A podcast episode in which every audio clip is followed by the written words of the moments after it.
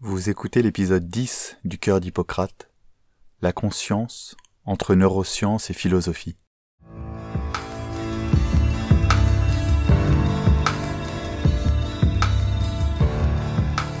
Bonjour à tous et à tous, et bienvenue à nouveau dans le Cœur d'Hippocrate. Aujourd'hui, je vous propose un épisode sur la notion de conscience, avec pour objectif de nous donner quelques éléments de réflexion afin de nous positionner sur deux questions qu'est-ce que la conscience et quelle en est son origine. L'objectif est de préparer l'épisode qui suivra la semaine prochaine sur la notion de diminution de conscience, la notion de sédation, ou encore l'endormissement volontaire médicalement assisté. Alors qu'est-ce que la conscience? La conscience se définit comme la relation intériorisée qu'un être est capable d'établir avec lui-même et avec le monde. Étymologiquement, le mot latin conscientia est naturellement décomposé en cum et scientia, qui peut être traduit par avec savoir, à comprendre par synthèse de savoir. La conscience, au sens général, est donc la synthèse de savoir intérieur que l'homme possède sur ses propres sentiments, sur ses actes et ses pensées. C'est une faculté qui permet de saisir ce qui se passe en nous et hors de nous. La conscience est une propriété de certains êtres vivants qui leur permet d'avoir la capacité de se rapporter subjectivement leurs propres états mentaux. Les états mentaux sont subjectifs, c'est-à-dire qu'ils se rattachent à un sujet, ils sont propres à chacun, propres à un jeu, un moi unique. En d'autres termes, nous n'avons de regard que sur notre propre conscience, et ne pouvons percevoir la conscience de l'autre. Avez-vous déjà croisé avec vos sens une conscience se promenant dans la rue? Non. Avez-vous déjà vu ou touché, entendu, subodoré ou goûté à une conscience, ce ressenti synthétique intérieur propre à chacun? Impossible. La conscience est notre jardin secret, ce petit doigt qui dit ou alors notre petit Jiminy Cricket intérieur, cette douce voix que personne d'autre ne peut entendre. Nous vivons tous dans le même monde physique, dans la même réalité matérielle, mais la conscience que nous en avons est une expérience complètement individuelle, personnelle et incommunicable. La conscience est un état mental qui est vécu de l'intérieur et non un état physique qui peut être observé et analysé de l'extérieur. Cette différence d'état est à bien définir car elle constitue la première difficulté et le premier piège dans lequel nous tombons lorsque nous cherchons à concevoir la notion de conscience. En effet, et c'est bien naturel, pour mieux percevoir la conscience, lui donner forme, nous utilisons ce qui nous constitue, ce que nous maîtrisons par nos sens, et ce que nous avons sous la main, j'ai nommé la matière. C'est en toute logique que nous cherchons donc à la matérialiser, cette conscience, pour mieux l'appréhender. La matérialiser au sens propre du terme, c'est-à-dire la rendre matérielle. Quand nous pensons à la conscience et à la pensée, nous avons peut-être donc l'image d'un petit nuage vaporeux flottant au-dessus de notre tête et relié à notre bregma par un fil translucide. Nous imaginons donc la conscience comme de la fumée, par exemple, des molécules de dioxyde de carbone, ou de la vapeur d'eau, des molécules d'eau. Tout cela comme pour mieux la concevoir et la définir. Or, lorsque nous faisons de la sorte, nous prêtons à la conscience des caractéristiques matérielles et nous nous plaçons alors dans le paradigme matérialiste de l'origine et de la composition de la conscience. Faire cela, c'est déjà prendre parti. Mais qui nous dit que la conscience est la synthèse d'un composé de matière? Il est à noter ici un paradoxe. Si nous prêtons à la conscience une forme et un substrat matériel, et une origine matérielle, celle-ci devrait alors posséder des fonctions et des caractéristiques répondant aux mêmes lois matérielles qui s'appliquent à tout corps physique et à notre corps, par exemple. Or, il est bien démontré et nous l'expérimentons au quotidien, dès lors que nous pensons ou que nous prenons conscience de quelque chose, que les phénomènes mentaux ont des caractéristiques bien différentes des phénomènes physiques. Prenons un exemple. La temporalité, la relativité restreinte et le rapport au vieillissement, la perte d'énergie. La conscience et les processus mentaux, la pensée, ne semblent pas subir les mêmes lois de temporalité que les processus physiques. Un corps physique s'érode, se tasse et vieillit au fil des années, alors que la conscience ou une pensée est stable et évolue même en se consolidant tout au long de la vie. Autrement dit, pour les états mentaux, pour la conscience, E n'est pas égal à mc carré. L'énergie n'est pas égale à la matière fois la vitesse au carré. La pensée est instantanée, plus rapide que la vitesse de la lumière, et semble se produire sans perte d'énergie, sans frottement ni inertie. Par exemple, vous pouvez construire en pensée et visualiser en une fraction de seconde une magnifique cathédrale, alors que le temps pour la construire avec des matériaux physiques dans notre monde réel serait bien plus long. Pour mémoire, 200 ans de labeur au XIIe siècle pour Notre-Dame de Paris. Nous avons donc vu à ce stade que la conscience était un état mental et non un état physique, qu'elle était subjective et non pas objective, et qu'elle nous permettait d'être témoins de nous-mêmes et du monde qui nous entoure. Alors avançons dans la définition de cette conscience. Il semble exister plusieurs niveaux de conscience, plusieurs degrés de conscience. Premièrement, la conscience de soi, conscience d'être en vie et d'exister en tant qu'être. Pour vulgariser, la conscience de soi, c'est la sensation d'être en vie, tout simplement. Deuxièmement, la conscience de l'altérité et du monde. La conscience de la possibilité d'être en interaction avec les autres et le monde. Conscience de pouvoir poser des actions qui viendront peut-être modifier ce monde, par exemple. Et troisièmement, la conscience transcendantale ou spirituelle, conscience collective, conscience d'un monde au-delà du réel, au-delà de nos perceptions, allant jusqu'à la conscience de l'existence d'un Dieu créateur, conscience de la possibilité de croyance. De ces niveaux de conscience, que certains appellent niveau d'éveil, se dégage l'idée que le degré de conscience semble être corrélé au degré de connaissance et d'expérience. Lorsque nous apprenons, nous développons la capacité de comparer, de discriminer, à partir des expériences engrangées, et d'augmenter notre niveau de conscience sur soi, sur le monde, et sur l'hypothèse de réalité supranaturelle ou spirituelle. La connaissance semble donc nous permettre de prendre davantage conscience d'eux. D'autre part, le niveau de conscience semble dépendre du degré de maturation cérébrale et des capacités d'apprentissage qu'il permet. Prenons l'exemple du nourrisson dans ses différents stades de développement. À la naissance, le nouveau-né ne semble pas avoir conscience de lui-même.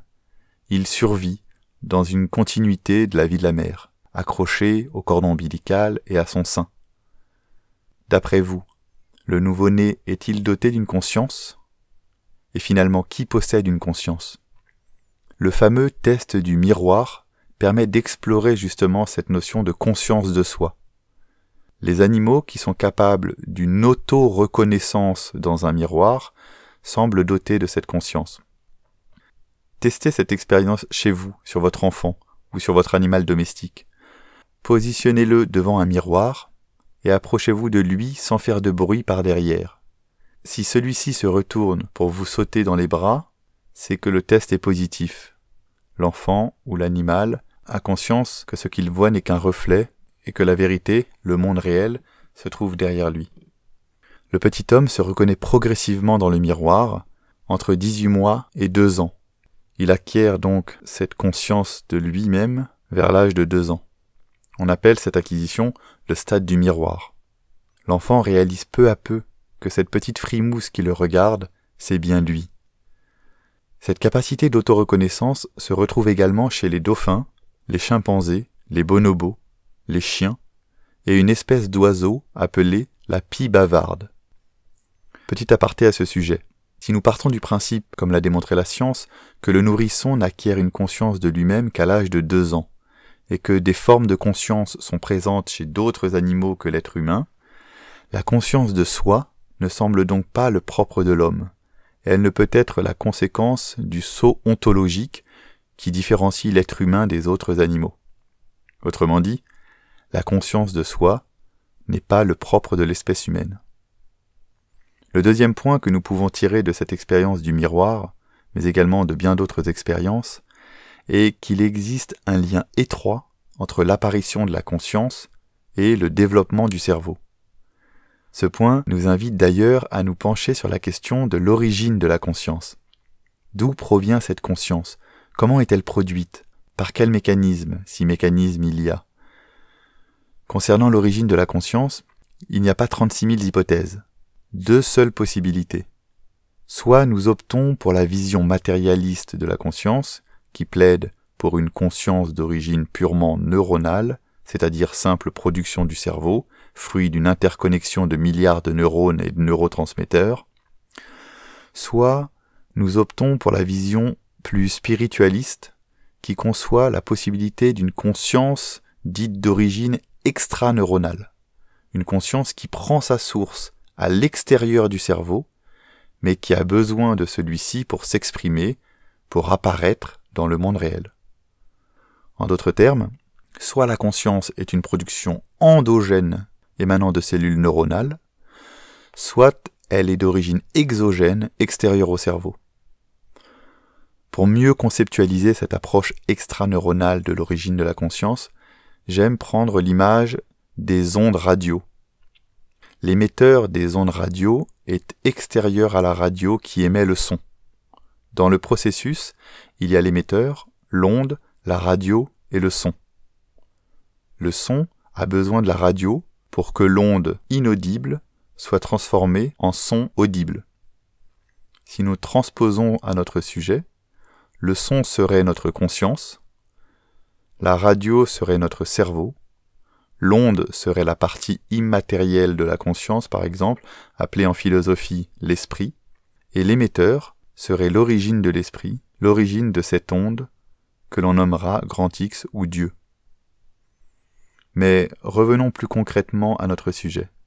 Ce qui est désormais sûr et observé scientifiquement est que la conscience, pour être et pour apparaître dans notre monde réel, a besoin d'un support, le cerveau, les neurones et les neurotransmetteurs.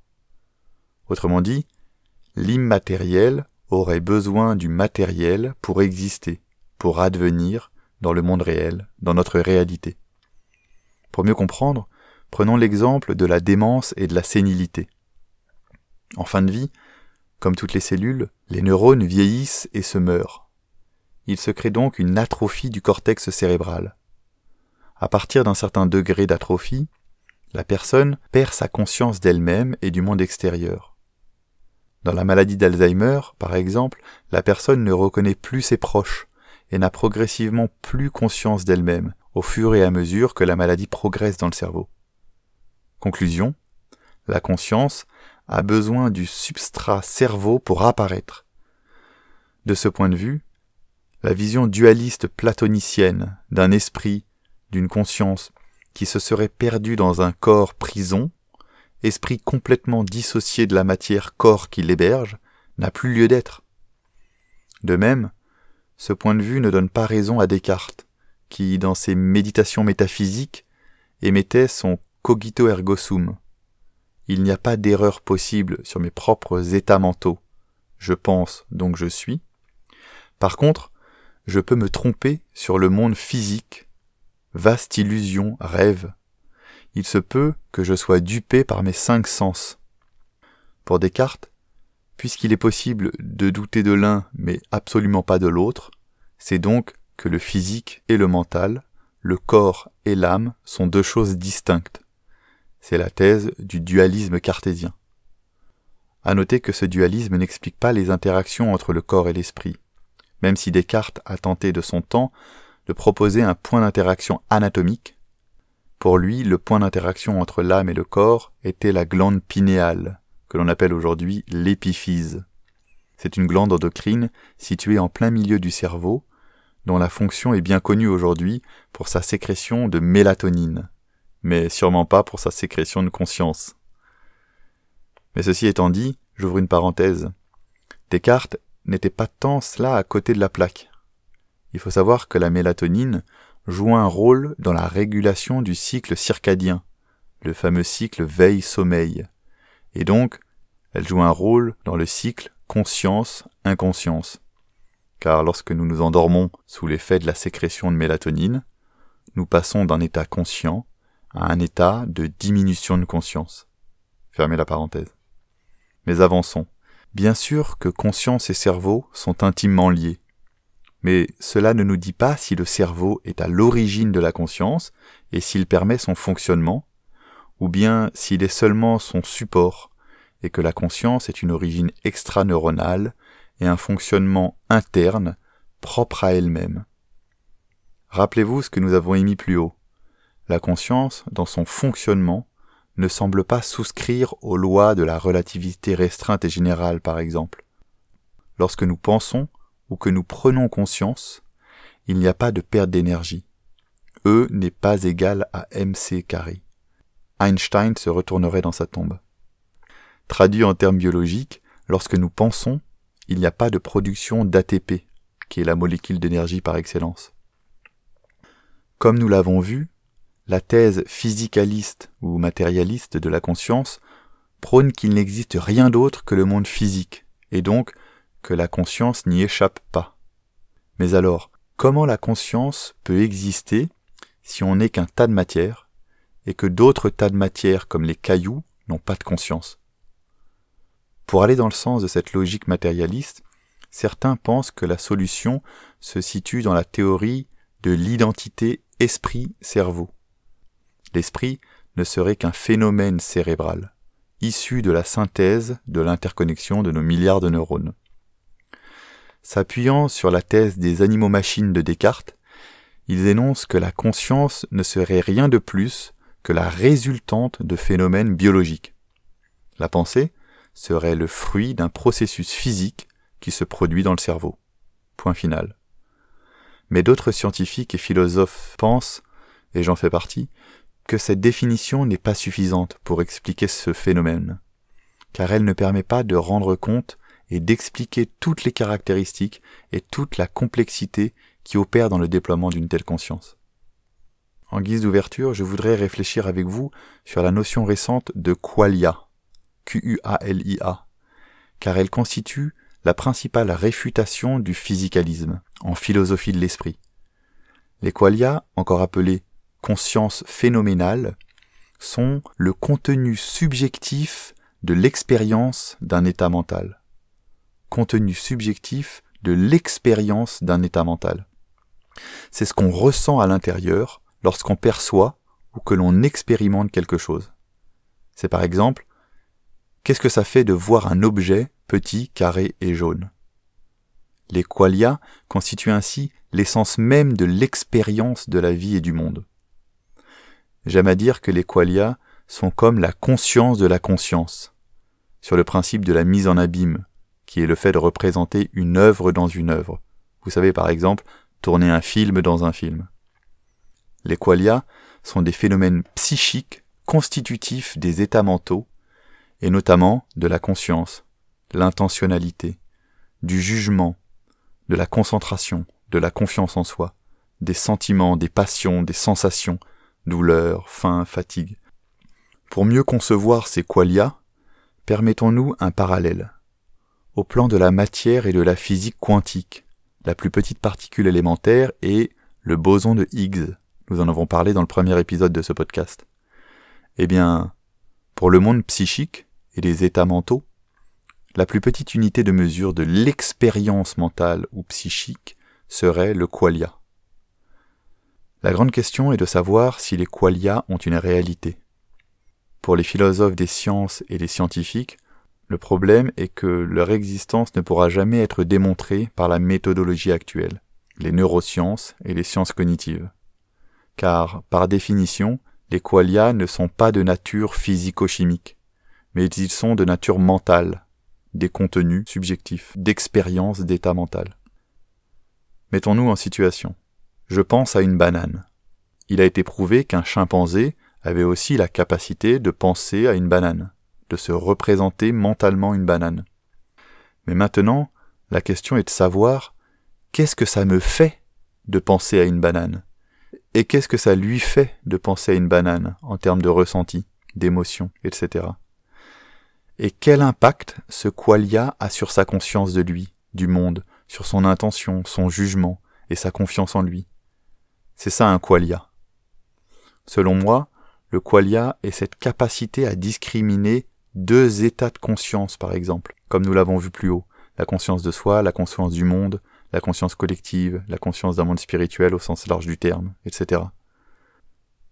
Et pour ce qui nous intéresse dans notre réflexion anthropologique et dans notre recherche du sens, je vous laisse sur cette question. La conscience n'est donc pas le propre de l'homme, mais s'agissant des qualia, les animaux ont-ils des qualia? Les qualia sont-ils le propre de l'homme? Et pourrait-il être le fruit de ce fameux saut ontologique qui a permis à l'être humain de se différencier du monde animal? Vaste question. Pour conclure, et pour préparer la réflexion que nous aurons la fois prochaine sur le sommeil et la sédation, je voudrais vous poser une question. Dans quel état de conscience souhaiterez-vous vivre vos derniers instants? Comment souhaiterez-vous gérer vos qualia lors de votre fin de vie? Je vous remercie pour ce que vous faites, mais surtout pour ce que vous êtes, et je vous dis à jeudi prochain.